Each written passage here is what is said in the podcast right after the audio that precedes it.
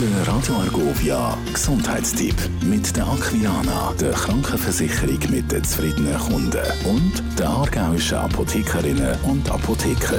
Das Gast bei mir der Dr. Theo Vöckli, stellvertretend hier für die Aargauer Apothekerinnen und Apotheker. Frustessen, man hört es immer wieder. Was genau versteht man unter Frustessen? Ja, Frustessen, das unkontrollierte, das längerfristige Genießen von hochkalorischen Lebensmitteln, Süßigkeiten, Schoki, Dessert, Chips, Nüsse und andere Snacks.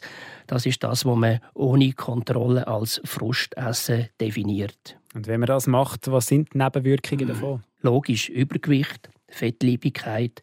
Das bedingt natürlich noch wieder Folgekrankheiten wie das metabolische Syndrom, Diabetes, hoher Blutdruck und Frustessen tut sich langfristig natürlich auch auf den Verdauungstrakt auswirken. Wieso isst man denn manchmal so im Frust rein? Es hat wirklich einen Grund, weil die hochkalorischen Lebensmittel von dem her schütten Neurotransmitter im Hirn aus, Dopamin, Serotonin, endogene Opiate, die beruhigen, entspannen. Das sind Glückshormone, die lösen Glücksgefühl aus. Also ähnlich wie Rauschmittel von dem her. Das Belohnungssystem im Hirn wird aktiviert und das kann nachher auch zu einer Abhängigkeit, zu Toleranz führen, wo wie bei der Rauschgift eine Dosissteigerung braucht. Wie kann man so Frustessen dann therapieren? Ja, negative Gefühle, Stress, Verstimmungen probiert man ja in dem Sinne mit Frustessen quasi selber zu therapieren. Aber es bringt einfach von dem her nichts. Wenn man aber in dieser Falle innen ist, nehmen Sie professionelle Hilfe in Anspruch.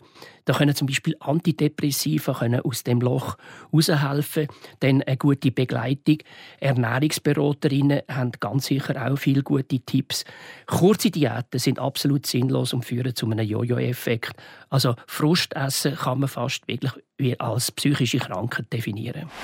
Der Gesundheitstipp mit der Aquilana, der Krankenversicherung mit den zufriedenen Kunden und der aargauischen Apothekerinnen und Apotheker. Radio Argovia